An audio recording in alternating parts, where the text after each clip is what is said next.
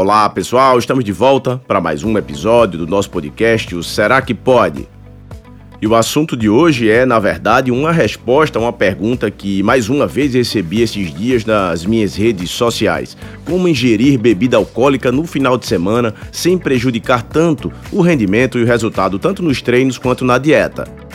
Eu, na verdade, já fico feliz em notar que, pela própria pergunta, a pessoa já sabe que o álcool, de alguma forma, vai terminar prejudicando sim. Por mais prazeroso que possa ser para os adeptos, o álcool tem efeito depressor no sistema nervoso central, reduz produção de testosterona, reduz rendimento nos treinos e, por mais que inicialmente tenha um efeito relaxante, ele termina atrapalhando a qualidade do sono. Será que o tipo de bebida alcoólica interfere em relação a esses pontos que eu falei? Nesse caso, vai interferir mais a quantidade que foi ingerida do que propriamente o tipo escolhido no final de semana. A pergunta, na verdade, foi até feita sobre o consumo do vinho. Sem dúvida, o vinho é a melhor opção. Comparando com outras bebidas alcoólicas, tem uma quantidade menor de carboidratos e também um percentual de álcool que não é dos maiores, maior que a cerveja, mas menor que as bebidas destiladas. Claramente, ele possui componentes antioxidantes com papel de reduzir estresse oxidativo, mas o problema passa a ser a quantidade. É mais fácil, eventualmente, suplementar alguns desses antioxidantes, como o resveratrol, do que tentar absorver em quantidades adequadas nas taças de vinho.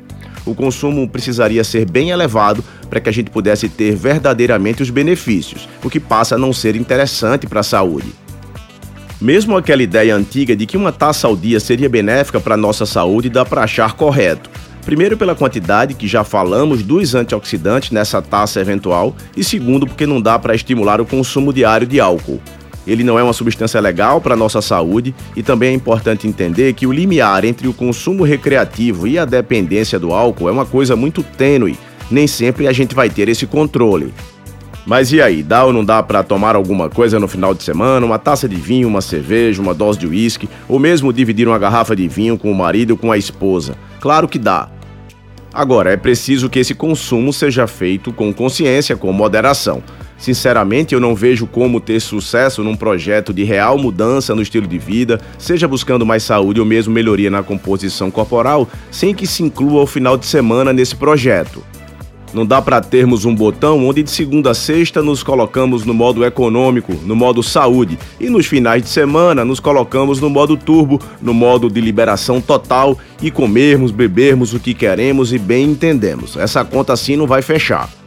Eu entendo que faz parte termos momentos de relaxamento no final de semana, mas se alguém só encontra relaxamento com uma taça de bebida na mão, precisa rever os seus conceitos e também buscar ajuda. O consumo de bebida deve ser pouco e de forma estratégica, pensada. Se você tem um almoço ou um jantar no sábado, tente segurar e não beber na sexta. Se decidir beber, tente escolher uma opção melhor, como o próprio vinho que nós falamos, seja ele branco, espumante ou tinto. E claro, tente beber sempre em pouca quantidade. Lembre também de se hidratar enquanto bebe. Há quem defenda, inclusive, alternar um copo de água com uma taça de vinho ou uma dose qualquer. Uma outra estratégia interessante é sempre tentar fazer compensações. A bebida com certeza não vai estar no seu cardápio alimentar. Como o álcool ele é metabolizado como glicose no nosso sangue, eu recomendo reduzir ou mesmo cortar as suas porções de carboidrato naquele dia que decidir beber. Se você gosta do seu vinho, da sua bebida, tente ajustar de uma forma que realmente possa consumir em pequenas quantidades, para que não venha atrapalhar a sua saúde e os seus projetos. Quanto menos você beber, menos necessidade o seu corpo vai sentir dessa bebida. O segredo vai ser sempre encontrar um equilíbrio. Como tudo na vida, nada vai ter somente o lado bom, tem sempre um ônus também.